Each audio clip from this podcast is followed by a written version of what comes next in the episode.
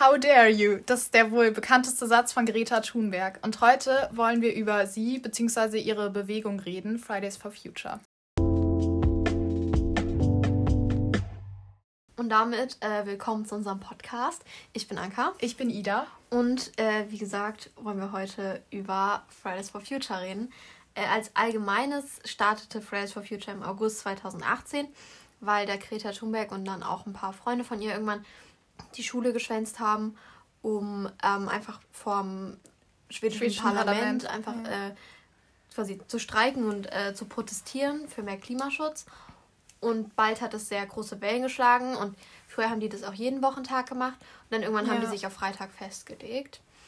Und das ging dann halt schnell um die ganze Welt. Mittlerweile gibt es Fridays for Future in 7500 Städten, äh, ist auf allen Kontinenten der Welt vertreten und insgesamt haben schon 14 Millionen Menschen da mitgemacht. Zum Beispiel beim, Klima, beim globalen Klimastreik äh, 2019 äh, haben 1,4 Millionen Menschen allein in Deutschland mitgemacht. Ja. Das ist sehr bekannt. Und über 26.000 WissenschaftlerInnen im deutschsprachigen Raum bestätigen auch, dass deren Anliegen wirklich berechtigt ist. Und der nächste globale Klimastreik ist am 24.09. Also da könnt ihr natürlich auch gerne hingehen. Beziehungsweise, wenn die Folge online kommt, war der schon. Ja, genau. Dann war der quasi Stimmt. vorgestern. Ja. Also, ja. Ähm, so ein Ding gibt es aber immer wieder. ja. Im, März oder so war auch einer. Nee, nicht mehr. Da könnt ihr einfach googeln mhm. auf der Seite, da sind die nächsten Streiktermine. Ja, oder halt, äh, manchmal sind die auch noch nicht veröffentlicht. Da müsst ihr dann regelmäßig gucken. Oder ihr folgt den einfach auf, dem Instagram. Instagram. Ja. Da äh, findet ihr die mhm. relativ schnell. Da gibt es von allen möglichen Städten und so, in Gemeinden ja. auch, gibt es da einen Account von Fridays for Future. Dann als nächstes zu ihren Forderungen. Ähm, die sind vom Stand April 2019. Als erstes natürlich die globale Erderwärmung unter 1,5 Grad Celsius zu bringen, ein Netto-Null bis 2035, den Kohleausstieg bis 2030 und 100% erneuerbare Energieversorgung bis 2035. Ja, ähm, um das zu erreichen, muss man natürlich extrem die Treibhausgase, vor allem CO2, beschränken. Und äh, deswegen fordern sie das Ende der Subventionen für fossile Energien ab sofort. Genauso soll ab sofort äh, ein Viertel der Kohlekraft abgeschaltet werden und es soll eine CO2-Steuer geben mit 180 Euro pro Tonne, weil das sind die Folgen, die durch diese Tonne der nachfolgenden Generation oder den nachfolgenden Generationen entstehen. Also wenn es jetzt ausgestoßen wird, das ist ja schädlich, äh, wird es halt später da irgendwelche Kosten halt geben, die für uns entstehen durch ja. Schäden und das sind halt diese 180 Euro pro Tonne. Und durch das Umweltbundesamt sind das auch, also das ist so eine Empfehlung von denen. Ja. Ähm, so äh, CO2-Steuer habt ihr bestimmt schon gehört oder auch schon drüber geredet in der Schule. Gibt es schon, seit ich glaube letztem Jahr oder so. Mhm. Das Problem ist, dass im Moment, also 2021, äh, liegt die CO2-Steuer bei ca. 25 Euro pro Tonne und soll bis 2025 auf 50 Euro pro Tonne ansteigen. Also ihr seht, das ist nicht mal ein Drittel von dem, was es sein sollte, damit es auch wirklich wirksam ist. Und ähm, es gibt da halt auch viel Kritik zu, so, ähm, dass es halt viel zu teuer ist, gerade für Leute mit niedrigem Einkommen.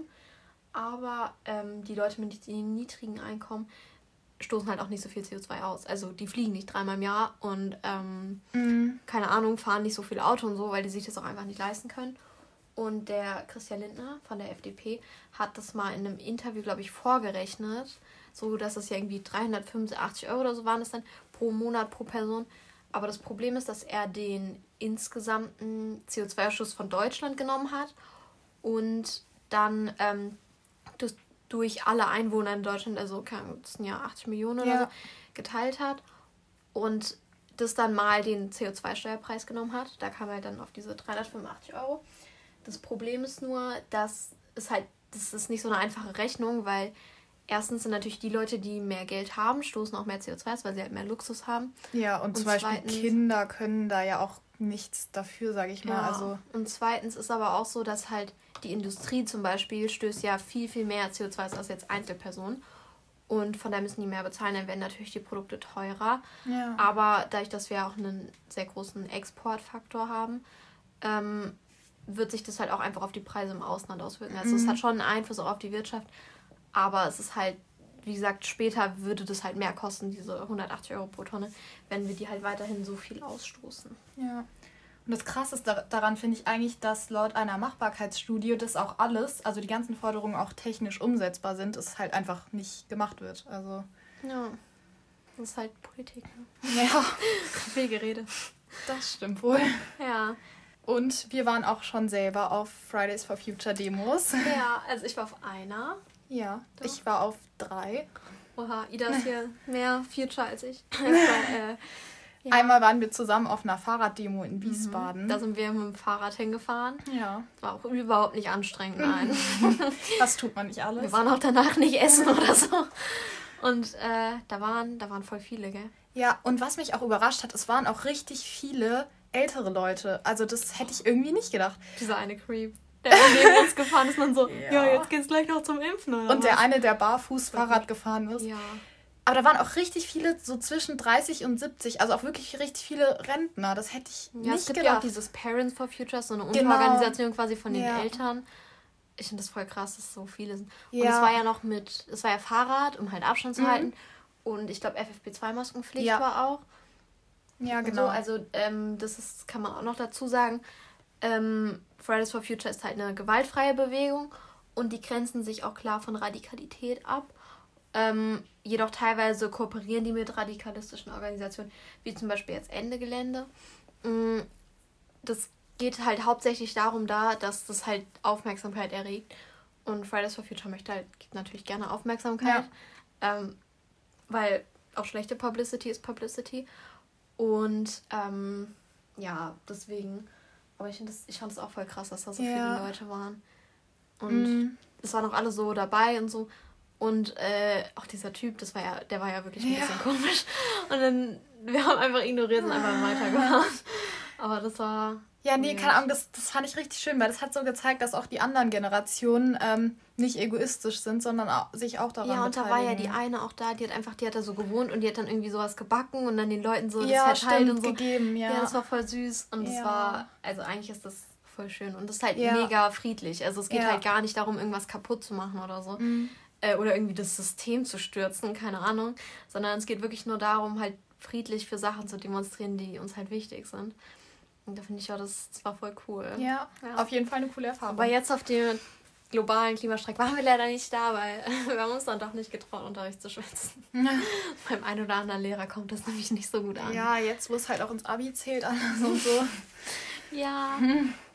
Aber ich finde es halt auf jeden Fall sinnvoll und wichtig, sich für Klimaschutz einzusetzen, weil ich meine, es betrifft uns ganz direkt. Also es ist nicht so, dass es in ferner Zukunft irgendwann mal kleine Auswirkungen gibt. Ja, vor allem man sieht es ja jetzt schon auch, das mit den ja, Überschwemmungen. Genau. Und dann kommt ja mal diese Meldung, ja, das wäre jetzt irgendwie der drei, drittheißeste Sommer seit Aufzeichnung oder ja. so.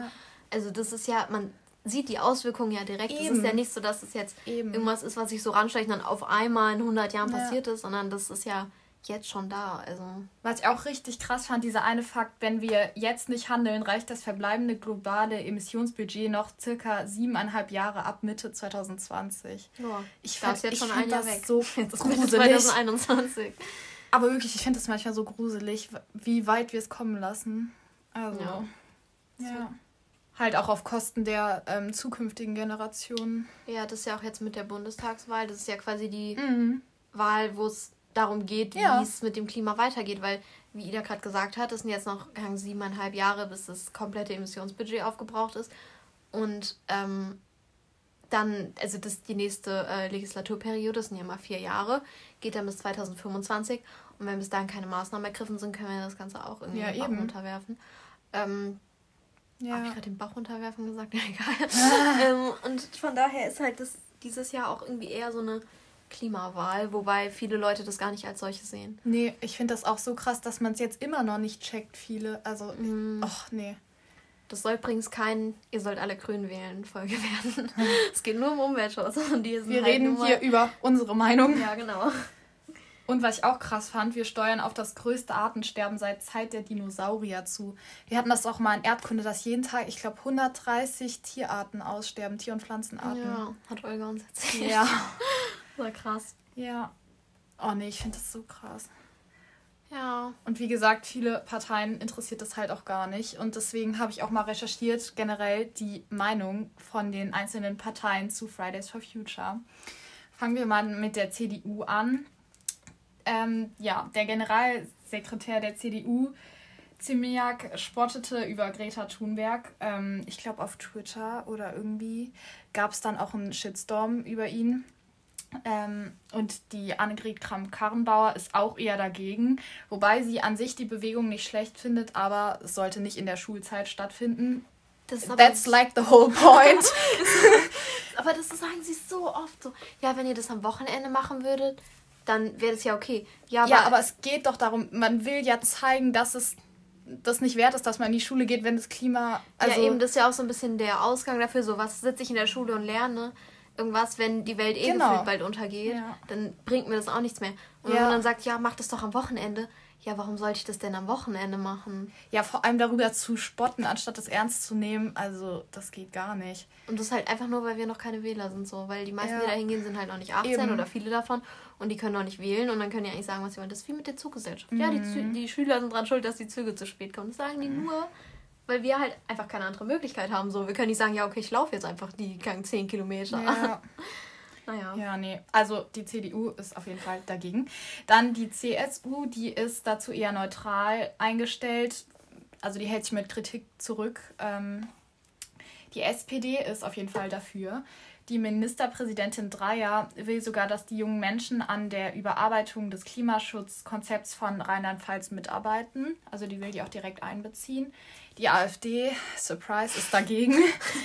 Sie ähm, zweifelt ja auch an dem menschengemachten Klimawandel und der Gauland spricht von einer Klimahysterie und nennt Greta Thunberg ein krankes Kind, das in einer von Erwachsenen professionell inszenierten Kampagne missbraucht wurde. Und die AfD will, dass die Missachtung der Schulpflicht geahndet wird. ja, die Grünen sind natürlich dafür. Die ähm, Annalena Baerbock bewundert auch den Schwung, den Fridays for Future erreicht hat. Und die arbeiten auch eng mit Fridays for Future zusammen. Aber Fridays for Future wiederum reichten, reicht die grüne Klimapolitik noch nicht. Ähm, also die sind dann eher ähm, ja, denen reicht es generell noch nicht, was die Grünen machen. Die FDP ist auch eher dagegen. Lindner ähm, sagt, die Klimapolitik sei eine Sache für Profis, also dass da Schüler eigentlich nichts mitzureden haben. Ja, der Markt regelt das nicht. Genau. er sucht halt eher die Abgrenzung zu jungen Demonstranten und ähm, ja, sucht die Lösung des Klimawandels in technischem Fortschritt und nicht in Einschränkung. Ja. ja. Wir sagen einfach mal nichts dazu.